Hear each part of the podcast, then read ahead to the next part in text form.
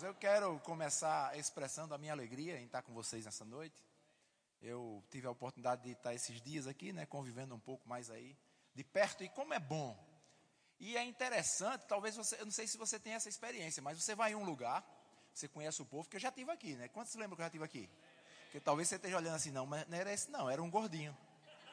O gordinho foi embora, graças a Deus ficou só o magrinho. É. E aí você volta depois de um tempo ao mesmo lugar e você percebe a diferença com mais facilidade. Quem tem um filho novo, que todos os dias está lá vendo, o menino chora, ri, chora, ri. Aí diz, rapaz, como ele está grande, quem diz ele está grande é quem ficou sem ver. Porque eu estou dizendo tudo isso para dizer que é fácil perceber que vocês cresceram. Que vocês estão mais afogueados. Isso é muito bom. Isso alegra o coração de qualquer supervisor. Que bênção. Isso é sinal de intimidade. Amém? E eu fico muito feliz com isso. E poder estar aqui e ouvir essas músicas. Hoje eu tive a tarde na, pela internet, né, assistindo a conferência do nosso ministério Verbo da Vida na Europa. E essa música foi cantada e eu chorei no hotel vendo a música. Chega aqui, choro de novo. Rapaz, eu estou chorando demais. Eu acho que junto com o gordinho que tinha aqui que saiu, deixaram um sentimento mais aguçado, né? Mas ouvindo essa música que fala sobre essa fidelidade de Deus, que fala sobre essa bondade de Deus, eu comecei a pensar quantas características fortes que Deus tem que às vezes nós podemos correr o risco de trazer para o padrão do que nós entendemos sobre aquelas características. Olha que interessante. Por exemplo, se eu for falar para você sobre a paz de Deus, o que você pensaria? A paz de Deus. Porque na verdade existem dois modelos de paz. Tem a paz de Deus e a paz humana, ou a paz do homem.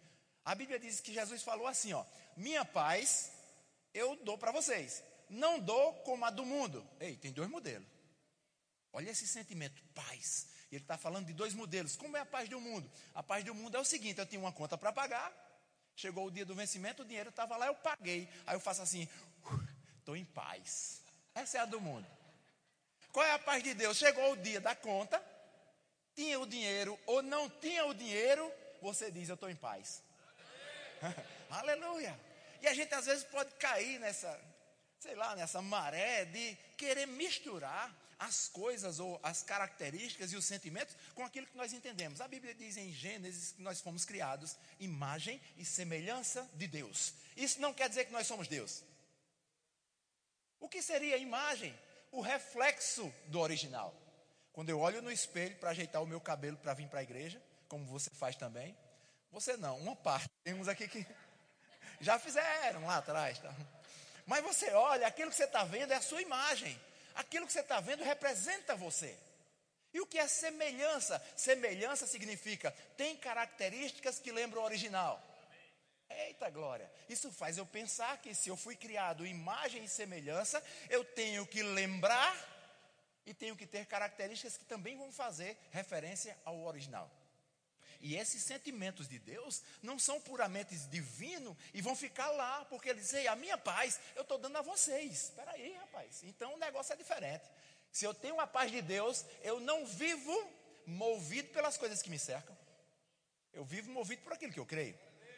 Aleluia. Você concorda com isso? O amor de Deus. Como a gente pode avaliar essa característica, o amor de Deus? Porque o nosso amor, muitas vezes, é um amor limitado a uma troca.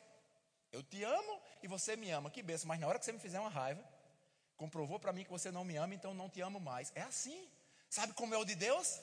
Não quer nem saber o que você pensa ou o que você deixa de pensar. Não quer nem saber o que você faz ou o que você deixa de fazer. Ele te ama. Glória a Deus. Sabe, é um amor tão grande. Porque Deus amou o mundo que deu o seu Filho único para que todo aquele que nele crê não pereça, mas tenha a vida eterna. Que amor é esse? Porque eu tenho filhos também. E se dissesse assim, rapaz, você vai precisar arrancar o dedo mindinho do seu filho pela humanidade. Eu ia dizer, vai morrer todo mundo, mas o dedo do menino fica aqui. Esse é o nosso amor.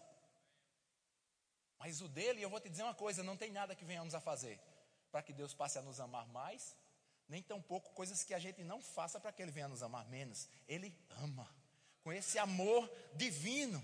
O que falar da bondade de Deus? A gente às vezes pode cair no erro de atrapalhar com as nossas bondades. É, às vezes, inclusive, esse fator bondade, a gente avalia quem é bom para a gente e a gente nem percebe que é necessário eu também ser bom para os outros. Ah, você me deu uma oferta de 100 reais. Como ele é bom? E eu o que tenho feito? Não é assim? Eita glória! Sabe, eu queria compartilhar com vocês uma experiência, já que a gente está falando sobre bondade. E isso vai ajudar o nosso raciocínio daquilo que nós estamos conversando nessa noite. Eu pastoreava a igreja Verbo da Vida em Cabedelo, uma cidade lá da Paraíba que fica quase que, quase não, vizinho a João Pessoa. O bairro era Intermares. Cabedelo existe, está no mapa. Se você for procurar, está lá. E uma, a gente se mudou para um local muito grande, e o local onde a gente estava agora era uma garagem de lanchas. E a estrutura era de garagem, não tinha nem, inclusive, não tinha nem iluminação. E a gente estava nesse prédio agora. A gente tinha que fazer muita coisa. Aí eu digo, vamos começar pela iluminação. Aí chamei um profissional para ele fazer uma avaliação e dizer o que é que eu precisava comprar de fios. Ele foi lá, mediu, passou um tempão lá e pegou um papel, colocou lá no papel, colocou a, a, bitola, eu não sei se é assim que vocês chamam, né? Porque fio, eu nem sabia disso, tem o mais grosso, o mais fino, o médio, aquilo é bitola. Ele disse qual era a bitola do fio e disse qual era a quantidade daqueles rolinhos que eu precisava comprar. Eu peguei o papel, todo pastor é um homem de fé, fui no caixa, peguei 150 reais, é, quem está rindo sabe o preço de fio. O pastor estragado. Peguei 150 e ó, tem um detalhe, viu? Eu fui para a loja pensando, estou levando esse dinheiro, vou voltar com o fio, a nota fiscal e o troco. Vai ter fé assim no outro canto, rapaz. Aí fui comprar. Cheguei na loja, entreguei lá o balconista o papel, que o eletricista tinha anotado que ia precisar. Ele deu uma olhada, foi no computador, fez... Daqui a pouco ele disse, mil e duzentos reais. Eu disse, não, rapaz. Está errado isso aí. É só para uma igreja. Eu disse, rapaz, o que tem aqui no papel custa R$ 1.200. Imediatamente eu quis me desesperar. Porque o meu plano era outro. Ei, quando o seu plano não bater com aquilo que é real, não se desespere. Porque Deus ainda continua sendo bom. Aleluia. E eu na hora, rapaz, e agora? Dinheiro demais, não tem nem esse dinheiro no caixa, como é que eu vou fazer o fio? Pensei rápido, eu já sei. Eu vou ligar para uma irmã da igreja que ela é construtora. Ela trabalha com, com, com construção de prédios. Eu fico imaginando, para uma igreja dessa deu 1.200 e para um prédio. Quanto não se compra de fio? Provavelmente ela vai comprar num canto mais barato. Quem sabe se ela não compra direto na fábrica? Liguei. Carolina, estou precisando de uma ajuda sua. Olha, eu preciso comprar uns fios assim, assim, assim, assim. E aqui na loja é muito caro. Você consegue comprar esses fios em um lugar mais barato? Tal, tal, Mas Aguinaldo, deixa eu te contar uma coisa. Eu comprei uns fios desse que você quer aqui para o prédio que eu estou construindo, e a empresa mandou numa quantidade errada, mandou passando do que eu tinha pedido. Aí ela disse assim: aí quando passa, é uma complicação muito grande para devolver. É nota de devolução, transportadora, é tanta coisa que a empresa lá disse assim: fique com esse fio aí e eu vou te passar por um preço bem baixinho. Disse: eita, glória a Deus. Eu digo: e a minha situação agora, como fica? Ela disse: olha, o que você precisa, que você me falou aí, para você vai ser só 150 reais. É. Essa é a reação comum. Na loja ainda, falando com ela, quando ela disse o preço, eu digo, rapaz, porque pelo amor de Deus, se for 155, eu ainda ia gritar. Mas 150, que era o dinheiro que eu tinha levado, eu digo, só pode ser Deus. Aí eu dei um grito dentro da loja. Deus é bom. Ei, quem não gritaria numa situação dessa? Mas na mesma hora que eu gritei, Deus é bom, Deus falou comigo, ei, eu só sou bom porque deu certo? Eu também sabia que você ia fazer eita agora. Eu só sou bom porque deu certo. Se não tivesse dado certo, na hora que o homem disse que era 1.200, Deus não era bom? Olha aqui o que é essa característica. A bondade de Deus. Ele simplesmente é bom. Isso é essência. Não são atos de bondade. Ah, se hoje ele foi bom comigo, ele fez alguma coisa por mim, me beneficiou, ele é bom. Amanhã, eu não vou dizer que ele é ruim, mas também eu não digo nada. Ele continua sendo bom. Amém? Todos os dias, quando você se levantar, diga assim: Deus é bom. É, vai dormir também, Deus é bom. Durante o dia, Deus é bom. As coisas estão dando errado, mas assim você deve falar: Deus continua sendo bom, porque nada que acontece na nossa vida muda essa característica de Deus. O que Deus diz na Bíblia sobre mim, sobre você, tem que passar a ser a minha verdade também. A gente, é, o Gui falou aqui, né? Gui é pela intimidade também, sabe? Ele falou aqui sobre, sobre essas características, essas coisas que a gente tem que entender. Eu sou o que a Bíblia diz que eu sou. Eu tenho, eu posso o que a Bíblia diz, isso. Mas sabe, queridos, eu também tenho que fazer o que a Bíblia diz que eu tenho que fazer. Senão esse negócio fica incompleto. Amém? Tinha uma música que a gente cantava antigamente. Quem era o autor da música até o pastor Sejão. Não sei se vocês conhecem, já ouviram falar sobre ele. Aí tinha esse negócio, eu sou o que a Bíblia. Que bênção! É desse jeito mesmo. Agora, para que isso aconteça, tem um pré-requisito. Diga comigo, pré-requisito. Quem já passou pela universidade aqui? Na universidade, as matérias que nós chamamos na Paraíba de cadeiras, aí quando a matéria é fraca, a gente chama de tamborete, que é aquele bichinho que não tem nem encosto. A gente se matricula, eu, eu fiz engenharia agrícola, não concluí, mas estava na universidade fazendo engenharia agrícola, quando eu comecei o curso, aí uma, a primeira matéria do primeiro semestre chamava-se Cálculo 1. Cálculo 1 foi inventado pelo Satanás, provavelmente, e o professor era um auxiliar do Satanás, porque essa matéria era onde a maioria era reprovada, o negócio era complicado. Agora, se passar para o segundo semestre sem pagar o cálculo 1, nem adianta botar o 2, porque o 1 é pré-requisito. Aleluia. Sabe de uma coisa? Dentre as características de Deus, Ele também é generoso.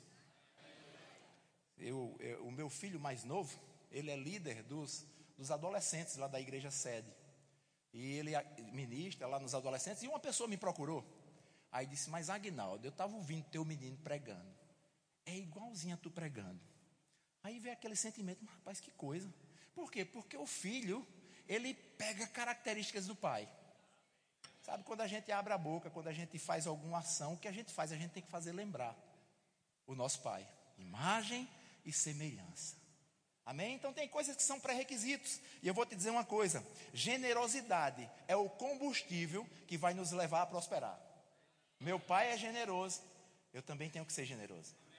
Generosidade é o combustível, é o pré-requisito para eu chegar nessa tão é, desejada prosperidade que Deus fala na Bíblia. Sem o pré-requisito, ei, sem o cálculo 1, nem adianta matricular o 2 que não vai conseguir. Amém? Se ele é generoso, eu preciso ser generoso. A Bíblia diz, no livro de João, capítulo 10, verso 10, da função do ladrão. Naquele, naquele texto específico, esse ladrão, ele se referia aos falsos pastores. E a gente diz assim: o diabo veio, a gente arredonda para o diabo, na verdade, os falsos pastores e o diabo, eles fazem parte da mesma empresa, então não tem problema não dizer que é ele também. Né? Aí diz assim: o ladrão veio, se não para, ou seja, eu vou dizer exatamente para que ele veio. Aí diz: matar, roubar e destruir. Mas sabe de uma coisa? Depois tem uma vírgula. E, e, você tem que dar graças a Deus por essa vírgula. Que a vírgula significa, ei, a história não parou. Deixa eu te dizer mais uma. Era Jesus que estava falando, dizendo a função do ladrão. E ele disse: agora eu vou dizer a minha. Eita glória. Mas eu vim para que você tenha vida e a tenha em abundância. Eita, esse é o projeto. Vida abundante. Se o texto, depois da vírgula, ele só tivesse dito assim, mas eu vim para que você tenha vida, já era motivo de festa. Mas com Deus as coisas são assim, que para a gente, para nossa avaliação, a gente chama de exagerado. Mas não é, é característica dele mesmo. Depois vocês têm uma tarefa de casa. Façam isso. Quando chegar em casa assim, só por curiosidade, bota lá na internet. Agora não, para você não perder sua atenção.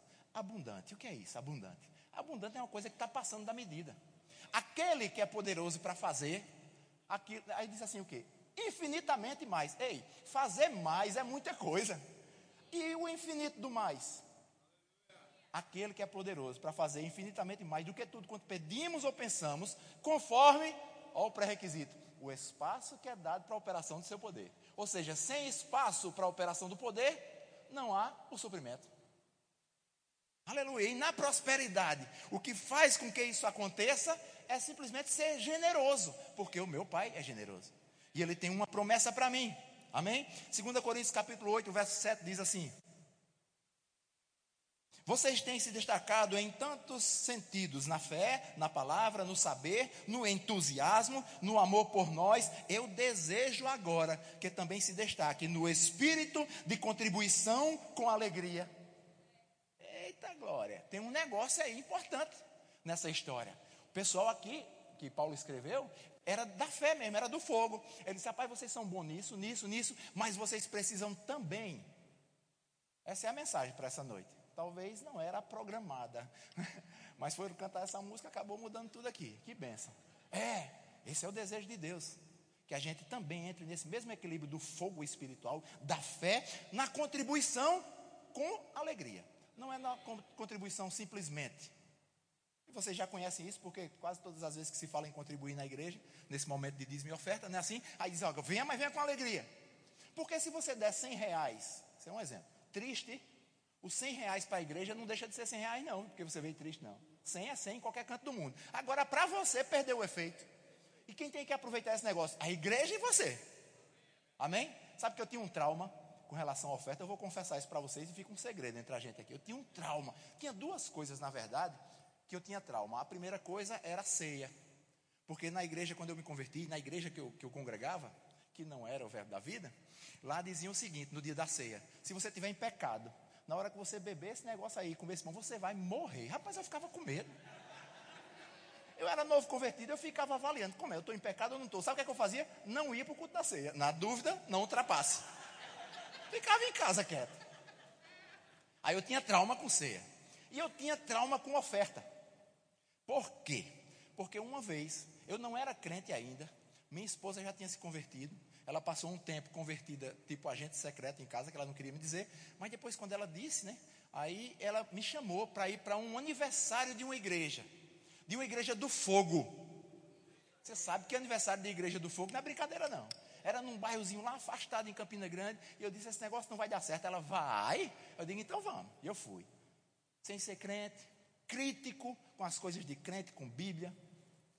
E aí eu vou. Quando eu chego naquele lugar, que a gente desce do carro, que eu olho, a igreja estava lotada. Tinha gente pelo lado de fora, aquelas igrejas que tem janela na lateral, o povo, na janela. Eu digo, graças a Deus que está assim.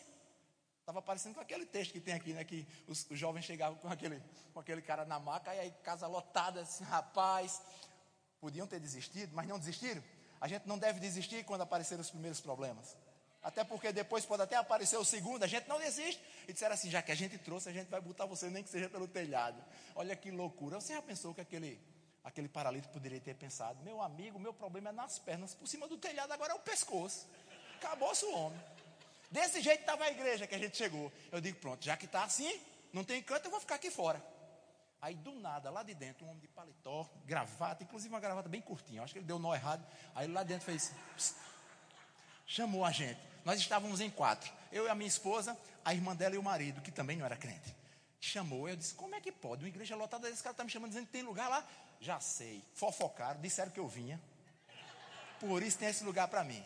E a gente entrou, eu sentei super encabulado, sem saber o que é estava acontecendo. Do nada, a mulher que estava dirigindo o culto já começou a orar em línguas. Eu sabia lá o que é isso.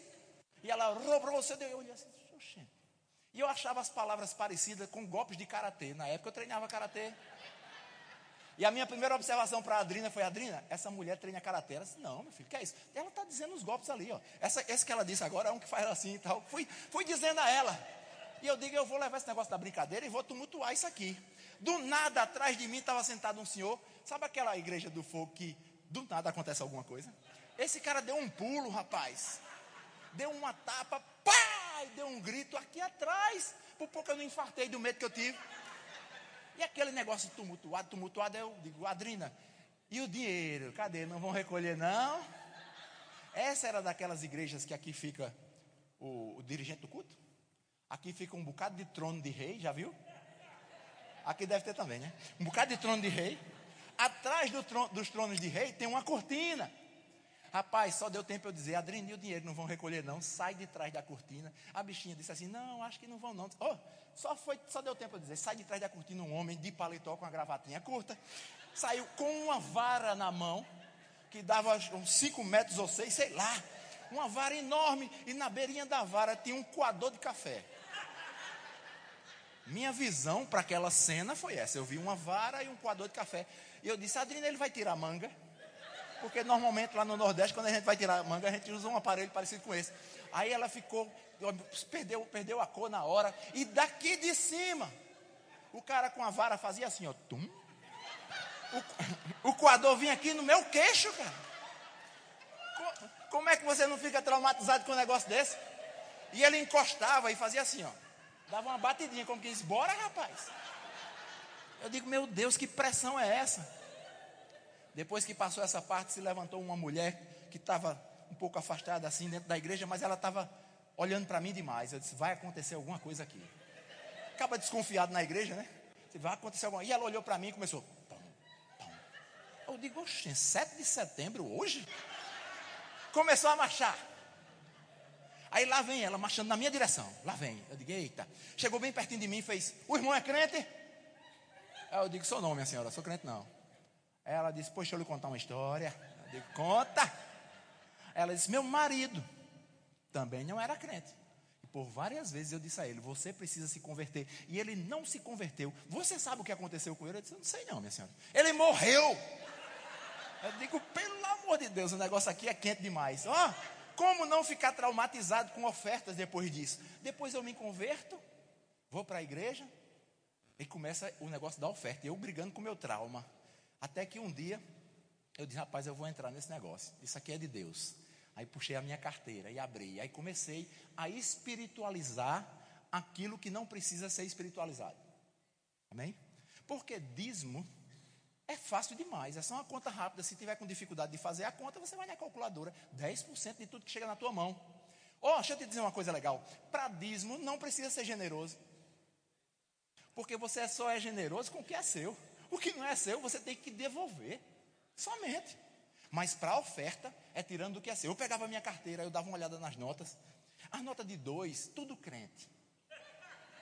As bichinhas ficavam pulando. Deixa eu ir para salva. As de 50, uma boa parte desviada. Não, sou espírita, esse não é meu lugar. E nessa guerra que eu passava, eu botava para orar.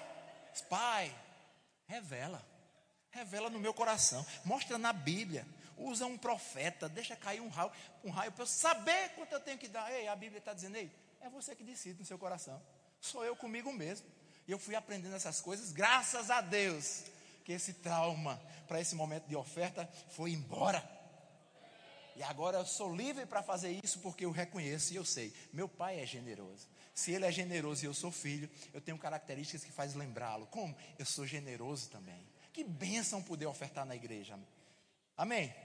E na igreja, ou em qualquer outro lugar, os nossos investimentos têm a ver com aquilo que você acredita.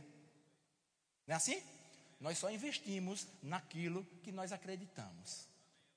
A gente investe na família, porque a gente sabe que família é um projeto de Deus. A gente investe na igreja porque isso é reino de Deus, queridos. Que bênção poder estar num lugar como esse. Quantas coisas ainda vão acontecer aqui? Quantas pessoas serão atraídas a esse lugar e vão reconhecer o Senhor, vão ser salvas. Que bênção, queridos. Não é assim? Sabe, o modelo de vida que a igreja está levando hoje diz o que vai acontecer amanhã. Isso foi bonito, dá até para escrever numa camisa. O modelo de vida que a igreja está vivendo hoje diz onde nós vamos chegar ou o que vai acontecer amanhã.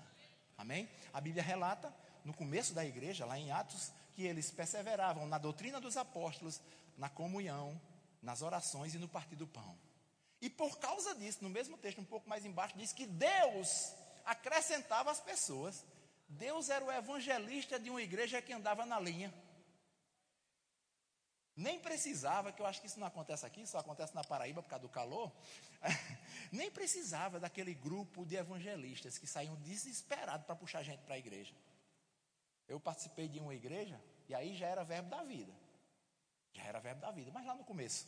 E a igreja tinha aproximadamente 300 membros, dos quais três eram do grupo de evangelismo. Aí eu pergunto, e o restante era do grupo de quê? Porque evangelismo é para todo mundo. Mas esse grupo, no sábado à tarde, pegavam os folhetinhos, que lá a gente chama de caça-alma, iam para a rua no sol quente, de duas da tarde, três da tarde. Parece que o negócio tinha que ser sacrificial para poder valer. Aí faziam lá, saíam, orava por um, orava por outro, às vezes um se convertia, depois voltava com um relatório. Aí no domingo era apresentado o relatório como sendo um relatório da igreja. E eram três que estavam fazendo isso.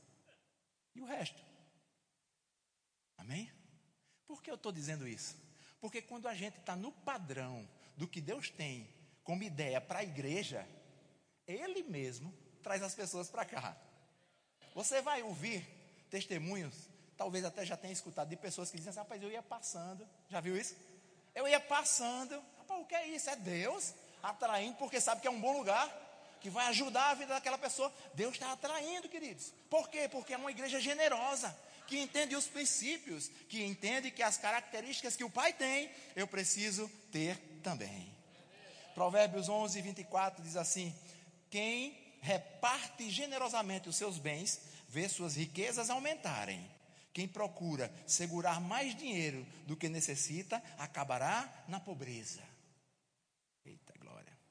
Aí eu pergunto, e eu também respondo, para não precisar você falar: quem tem que participar dessas coisas na igreja? Diga comigo, todo mundo. Todo mundo, é, todo mundo. Mas e fulano? Fulano é, a gente chama pobre. Pobre, a gente usa esse termo, que na Bíblia, às vezes, o pobre significa uma outra coisa. Né? Como, por exemplo, naquele texto que diz que Jesus, mesmo sendo rico, se fez pobre, para que através da sua pobreza, nós que éramos pobres, nos tornássemos ricos. Essa pobreza não é ter dinheiro ou não ter dinheiro. Essa pobreza é o local onde a gente está. Então, ele estava lá, Cristo, instituído com Deus, e ele foi destituído para vir ser homem para nós que estávamos destituídos, passássemos a ter novamente o vínculo com Deus. Isso é o pobre e o rico desse texto. Mas eu falo do pobre, aquele de poder aquisitivo muito baixo. Será que precisa uma pessoa desse jeito ter que contribuir na igreja? Precisa, porque aqui não é o valor. A nossa consciência é o princípio. Aleluia. O que dá resultado, o que traz resposta de Deus para a nossa vida são os princípios. Diga comigo, princípios. Isso, os princípios. Tem um texto na Bíblia, em 2 Coríntios, no capítulo 8, a partir do verso 1, que diz o seguinte: só um minuto.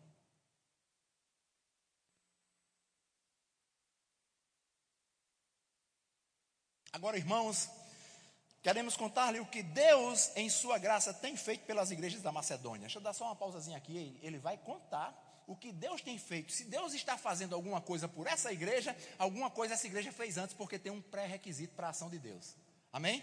O texto continua e diz assim: apesar de terem elas passado, por muitas dificuldades e apertos, misturaram sua grande alegria com sua profunda pobreza. E o resultado foi uma generosidade transbordante. Olha que benção. Eram pobres financeiramente, mas tinham uma alegria. Aí fizeram uma sopa e botaram as duas coisas na sopa e deu um resultado. E o nome desse resultado é generosidade transbordante. O texto continua e diz assim: eles deram não somente aquilo que podiam dar, mas muito mais do que isso, e posso testemunhar que assim o fizeram de vontade própria. Verso 4: Eles não suplicaram, eles nos suplicaram que levássemos o dinheiro a fim de poderem participar da alegria de ajudar os santos. Isso aqui me dá uma noção de que os discípulos disseram assim: rapaz, vocês não precisam contribuir, não, vocês estão numa situação difícil. Eles disseram: não suplicar, ou seja, eu pedi, pedi novamente, ei, tem que levar a nossa oferta, tem que levar porque eu quero participar desse negócio. É esse o sentimento que a gente tem que ter. Quando a gente tem esse sentimento, a gente não tem alegria se porventura esquecer do momento de dízimos e ofertas. Eu sei que isso é raro de acontecer, mas é um exemplo para você entender. Você vem pronto de casa. Não precisa fazer aquela oração que eu fiz lá do exemplo. Pai, me revela. Não, você já vem pronto. Você já sabe o que você vai fazer. Amém? Você já sabe o que vai fazer. Aleluia. E o que dizer dos ricos? A Bíblia fala sobre isso também. Sabe o que a Bíblia diz em 1 Timóteo capítulo 6, verso 17? Diga àqueles que são ricos no presente mundo que não se orgulhem disso, nem confiem no dinheiro, que logo acaba. Mas que o seu orgulho e a sua confiança devem estar no Deus vivente, que sempre nos dá abundantemente tudo quanto necessitamos para nossa satisfação. Ordene a eles que pratiquem o bem. Eles devem ser ricos em boas obras e devem dar com alegria aos que estão em necessidade e estar sempre prontos a repartir com os outros aquilo que Deus lhe deu. Para todas as categorias que você possa imaginar, aqui tem, na Bíblia, tem uma orientação. Olha que legal. Ninguém fica de fora. Assunto família. Tem orientação para o pai, como ele se relacionar com os filhos, tem orientação para o pai como se relacionar com, as, com a esposa, com as esposas não, com a esposa, tem que ser só uma. Tem pra, dos pais para se relacionar com os filhos, dos filhos com os pais, não fica ninguém de fora, só não entra o cachorro e o papagaio. Mas a família tá, tem todas as orientações, da mesma forma aqui. Falei para o que a Bíblia diz sobre aqueles de pouco poder aquisitivo, de muito poder aquisitivo, mas tem um outro texto muito interessante que fala sobre líderes. Eu sabia que esse amém ia ser mais fraco. Já estava previsto aqui. Líderes. E tem um texto lá em 1 Crônicas, no, no capítulo 29, que fala sobre Davi na construção. E ele diz assim: Ajuntei o que pude para construir o templo do meu Deus: ouro, prata, bronze, ferro, madeira, em quantidade suficiente e grande quantidade de ônix para os engates, outras pedras preciosas, joias caras e mármore. E agora, Davi falando, o líder. E agora, por causa do meu grande amor ao templo de Deus, vou dar das minhas próprias riquezas. Eita glória! Liderança. Todos na igreja têm que participar. Todos na igreja. Certa vez eu estava em casa orando e Deus falou algo comigo. E eu não sei se isso acontece com você ou só comigo que sou fraco para esses negócios. Deus às vezes diz um negócio e você fica em dúvida se foi Deus. A primeira coisa, porque às vezes é forte. Você diz, rapaz, aí você pede uma confirmação. Aí na segunda ou terceira vez que o negócio, aí você, não, peraí, agora não tenho que discutir não. Mas Deus falou comigo assim, ó, bota um texto bem legal sobre dizimar no grupo da supervisão. Aí eu pensei, no grupo da supervisão são os pastores. São os que falam sobre isso. Mas eu entendi. Ei, tem que despertar todos. Princípio não é só para uma categoria, não. Princípio é para filho. Na verdade, é só essa categoria. E quem é filho? Todo mundo que aceita o Senhor como Salvador. Não é assim? E eu fiz o texto. E que bênção. Depois eu recebi testemunho de pastores que diziam: rapaz, eu não tinha parado para pensar sobre isso. Não que eu tivesse simplesmente me negando a dizimar, mas porque eu achava que, como aquilo ali do meu salário já era do dízimo, não adianta, é para todo mundo.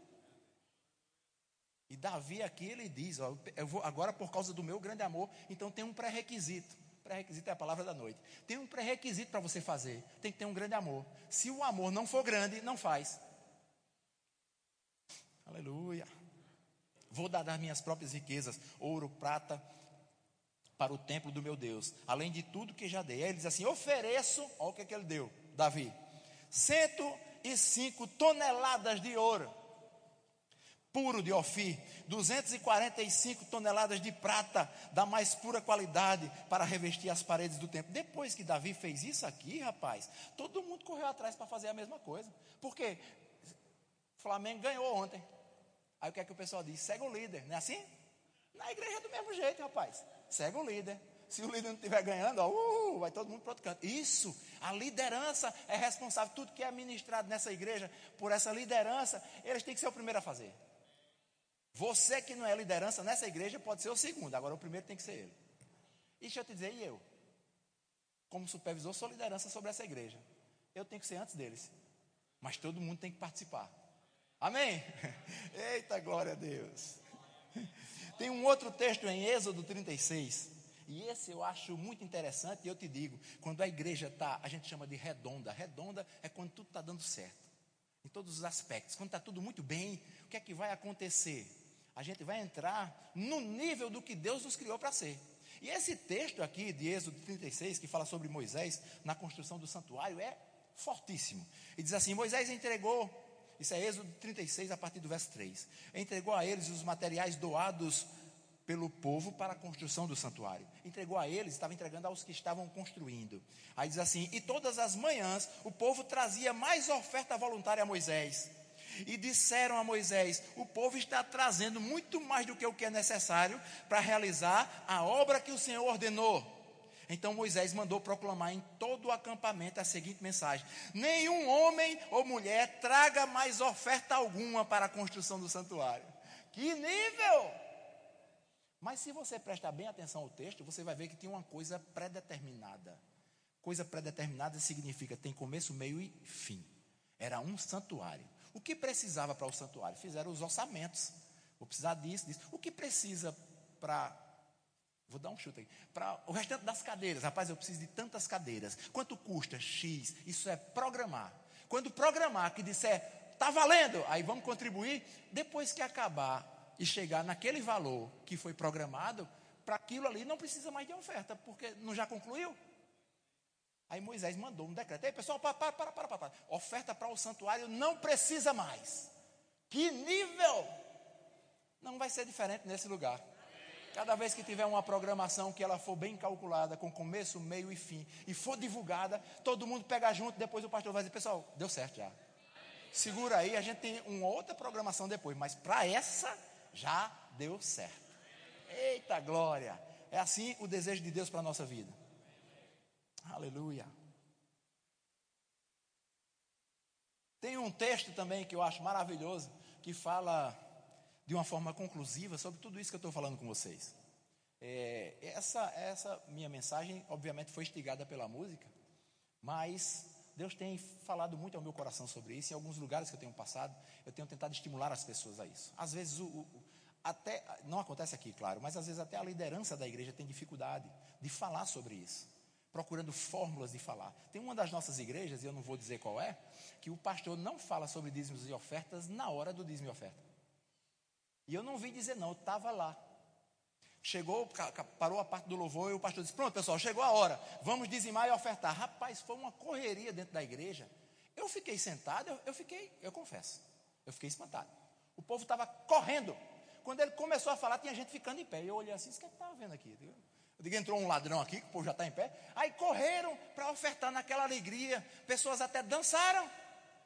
E o homem nem precisou falar muito, para eu vou dar um estímulo tal. Provavelmente ele está fazendo isso em outro momento. Agora que a consciência do que está sendo feito já está impregnada nas pessoas, está. Eu não estou dizendo que isso é uma regra, nem tampouco estou dizendo que vocês têm que chegar nesse ponto, porque aquilo foi lá, para a igreja dele lá. Eu não sei o que é que Deus tem para a igreja aqui. Agora, se a minha consciência é plena sobre dízimos e ofertas, aleluia, eu fico vibrando. Eu já estou torcendo que chegue aquela hora. Tem que acontecer, porque eu quero ser participante. Vou voltar para o exemplo das cadeiras. Se foi calculado aqui que precisa de 100 cadeiras para preencher aqui, e essas 100 cadeiras custa 10 mil reais. Aí eu pergunto a vocês: se eu soubesse dessa informação, e eu dissesse assim, pastor, eu faço o seguinte: eu dou os 10 mil reais, pode comprar as cadeiras. Você ficaria feliz ou triste? Não responda. Mas eu vou te dar um conselho: era para ficar triste porque alguém tomou a vez sua. Era para ter dito assim, Agnaldo, dê 9,500, porque 500 quem vai dar sou eu. Eu tenho que participar desse negócio, está entendendo? E não, oh, que coisa boa, apareceu alguém, resolveu tudo. Não, e você? Aleluia. 2 Coríntios capítulo 9, a partir do verso 7, Paulo estava falando, e ele diz assim, na verdade ele não estava falando, ele estava escrevendo, né? E ele diz assim: cada um deve resolver por si mesmo quanto vai dar. A gente já falou sobre isso. Não force ninguém a dar mais do que realmente deseja, pois Deus ama os que dão com alegria. Quando eu leio esse texto, eu imagino que se houver alguma forçada de barra, provavelmente a pessoa pode vir e deixar a alegria na cadeira. E eu volto a dizer o que eu já falei: tem que vir com alegria para que o benefício da oferta, tanto seja para a igreja que recebe, como para você que dá. Amém? E eu vou te dizer mais uma coisa: a Bíblia diz que a melhor coisa é dar do que receber. E a pergunta é: você prefere receber ou dar? Não responda. Olha que nível. Você percebe que é como se a gente estivesse sempre no Evangelho subindo uma escada? Eu percebo isso claramente na minha vida. Tem hora que vem umas coisas clareias assim, meu Deus do céu, ainda estou nesse degrau, corre para o próximo. E eu estou olhando uma escada tão grande ainda para subir. Quantas coisas tem para acontecer ainda? Melhor coisa é dar do que receber. Eu gosto de dar esse exemplo. Eu estou passando do meu horário já. É porque eu não sei quando é que eu vou vir de novo, eu estou falando tudo aqui. Certa vez nós estávamos em um congresso do, do ministério e um, um, ministro foi dar um testemunho. Ele estava falando, ministrando, e no meio do, da ministração tinha um testemunho. O testemunho dele era o seguinte: nesse tempo era aqueles, aqueles eventos que a gente ficava no próprio hotel do evento, todo mundo hospedado lá. E ele disse que ele tinha uma conta para pagar. E ele disse que do nada, quando ele estava no apartamento, alguém bateu na porta do apartamento. E ele foi se vestir, porque estava só de cueca, para abrir a porta. Quando ele abriu, olhou, não tinha ninguém no corredor. Oxe, assombração é? Não, mas espera, ele olhou para baixo. Quando ele olhou para baixo, tinha um envelope. Que a pessoa que bateu, provavelmente jogou um envelope por baixo da porta. E ele disse: Peguei o envelope e abri. O que é que tinha dentro? Dinheiro. Que valor? Exatamente. Está parecendo um negócio do fio. Exatamente o valor que ele precisava para aquela conta que ele tinha para pagar. E ele ficou muito feliz. Quando ele deu o testemunho, a igreja pegou junto e ficou feliz. Claro, mas deixa eu te dizer uma coisa: sabe quem é o personagem principal dessa novela? O cara que ninguém sabe quem é, ou a mulher que botou o envelope por baixo. Porque se a Bíblia diz que melhor coisa é dar do que receber, pode ser que em um momento da minha vida, pela imaturidade, eu fique muito feliz quando eu recebo. Mas Deus está dizendo para mim e para você nessa noite: nós temos que aguçar a alegria de ser doador. Para ser bíblico, esse texto continua, vamos lá. Deus pode ajeitar isso para vocês, dando-lhe tudo o que você necessita. Aí vem aquela vírgulazinha de novo, graças a Deus por ela. Mas se parasse aqui, não já estava bom, não?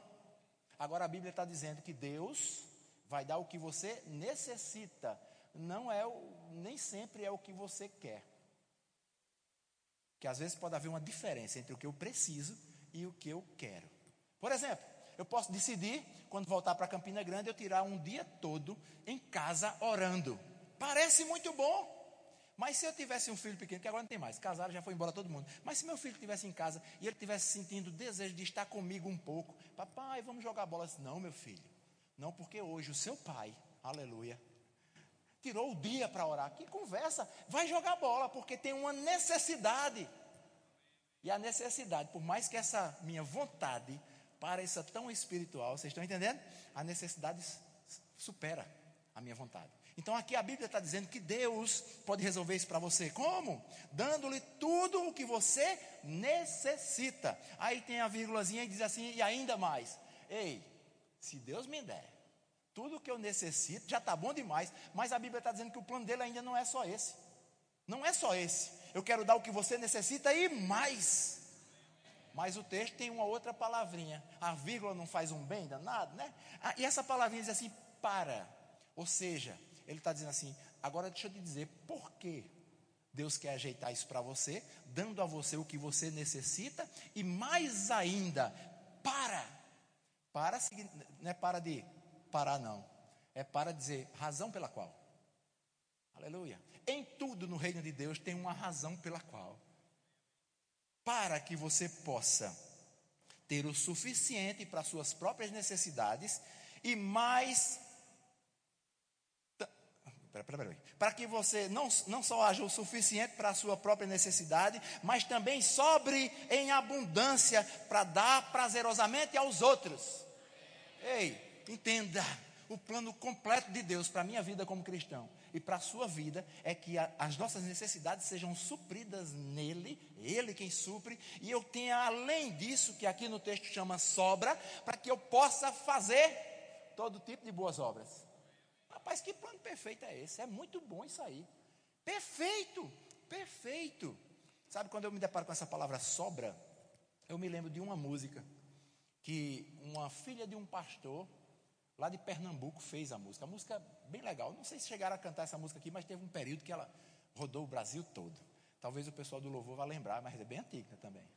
É do tempo que a gente espirrava quando as músicas vinham, de tão antiga que era já vinha com mofo e tudo. Mas assim, a música no refrão, linda, dizia assim: sobrará, sobrará, sim sobrará, assim será. Esse era o refrão, falava sobre sobra. A igreja ficava fervendo quando falava sobre sobra. E eu comecei a pensar: ei, se você estiver fervendo quando a gente fala sobre sobra, porque você tem essa consciência de que a sobra é para fazer todo tipo de boas obras, continua fervoroso, dá bico na cadeira, corra, faça tudo. Agora, se passar pela sua cabeça que a sobra é para você, o nome disso bíblico é avareza. E lá na lista dos pecados está lá, avareza. Olha, sobra. Faz parte do plano de Deus você ter sobra. Eu vou dizer de novo, dá outra camiseta. Faz parte do plano de Deus. Ah, pai, por que Deus é assim? Eu não sei sei que Ele é. A gente está falando sobre isso. O que é o amor de Deus, o que é a paz de Deus, o que é a bondade de Deus. Ele é assim, o que é que eu posso fazer? É o desejo dele. E aqui está escrito, é claro. Ele quer suprir todas as nossas necessidades e ainda mais para que a gente possa fazer todo tipo de boas obras. Tem obra melhor do que a obra da igreja? Só é você parar e olhar para você mesmo. O que ela fez por mim? O que a igreja faz por mim? Amém? Então, para a gente concluir, nesse texto aqui de 2 Coríntios capítulo 9, eu vou fazer um negócio aqui bem, bem arriscado, mas eu sei o que eu estou fazendo. Você vai entender. Eu posso dizer que no meio da igreja existem três categorias de crente. Silenciou. Primeira categoria é o crente que é crente. O cara é convertido mesmo. Fizeram o apelo, ele aceitou Jesus como Senhor e Salvador da vida dele. Ele ora em línguas, ele tem a certeza de que o nome dele está escrito no livro da vida, tudo bonitinho. Mas esse irmão, ele passa necessidades. Primeira categoria. Ele é crente, mas passa necessidades. Segunda categoria. É o outro irmão que também veio para a igreja, ouviu a palavra, levantou a mão, aceitou Jesus como Senhor e Salvador da vida dele, tem o nome escrito no livro da vida, tudo bonitinho, que bênção. E ele só tem as necessidades supridas. Aleluia. Segunda categoria. Terceira categoria, ei, é aqui que Deus quer que eu e você estejamos. Nessa categoria, o cara é crente, aceitou Jesus como Senhor e Salvador. Ou seja, ele sabe que não vai mais estar destinado ao inferno, por isso, Salvador e Senhor, porque Ele sabe, não sou mais eu que vivo, mas Cristo vive em mim. Nessa categoria, todas as necessidades são supridas e Deus dá passando para que Ele possa fazer todo tipo de boas obras. E eu não estou trazendo esse exemplo para trazer condenação para ninguém, por favor, não entendo assim. Mas eu quero despertar você, para que você pare para pensar onde eu estou. Se eu estou aqui, Deus me quer passando para cá, para depois passar para cá porque esse é o meu lugar. O ladrão veio senão para matar, roubar e destruir, mas eu vim para que você tenha vida e a tenha em abundância. Esse é o plano de Deus para mim e para você.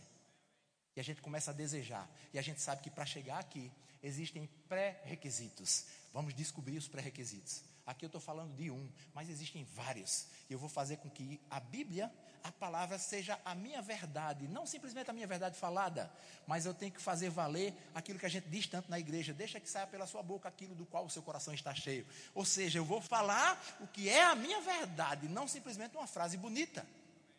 Porque às vezes é tão fácil dizer o Senhor é meu pastor e nada me faltará. E a gente pode estar muito mais interessado no fato do nada me faltará do que no Senhor é o meu pastor. Só que para nada me faltar, pré-requisito, eu tenho que deixar que ele seja pastor. Amém?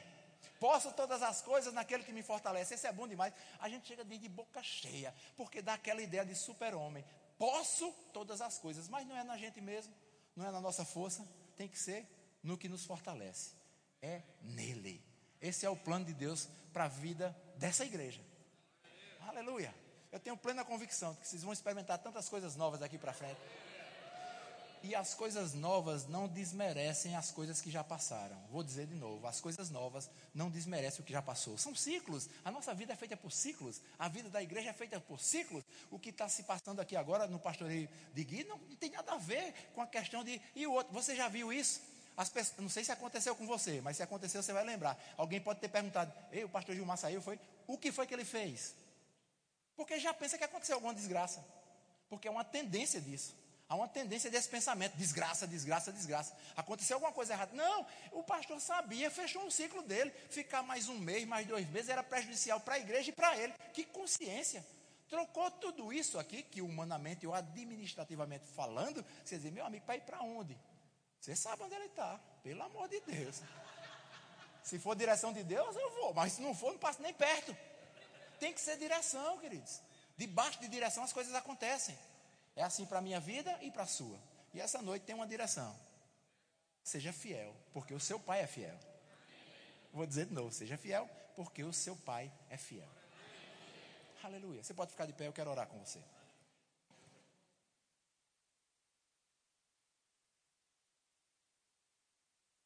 Fecha teus olhos.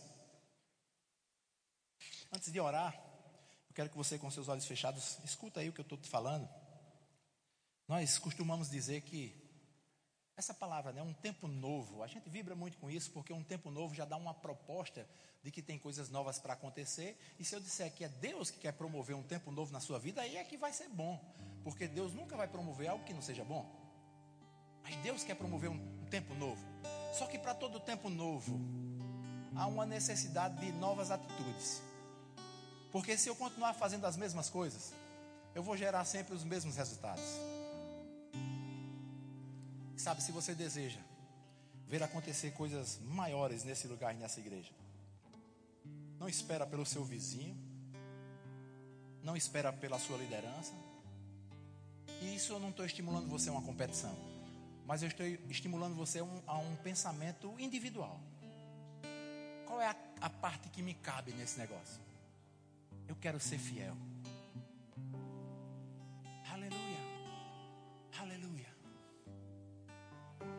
Em breve eu vou ouvir notícias das coisas que vão estar acontecendo nesse lugar. E sabe, queridos, eu não falo de estrutura física da igreja, mas eu falo na estrutura espiritual. Porque o físico da igreja acaba sendo um reflexo do que Deus está fazendo em você. Aleluia. Aleluia. Eis-me aqui. Envia-me a mim. Pai, te louvamos por essa noite, por tua palavra. Como é linda a sua palavra, Pai. amamos a tua palavra, dependemos da tua palavra, queremos que ela fique implantada no nosso coração, firmada a uma profundidade tal que nenhuma circunstância, nenhuma situação vai poder abalar. Nós queremos que a nossa vida seja um reflexo, como imagem do Senhor.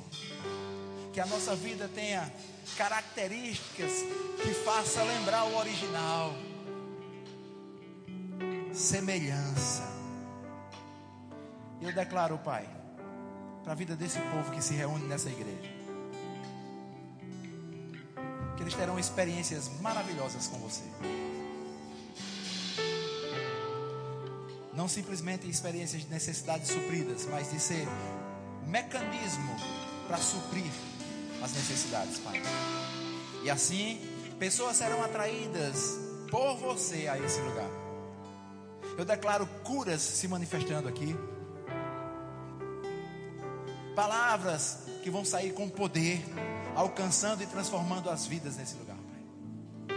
Nós te louvamos pelo prazer que você nos dá de estar envolvido com o teu reino, de poder contribuir com o teu reino e desfrutar de tudo que o teu reino tem para nós.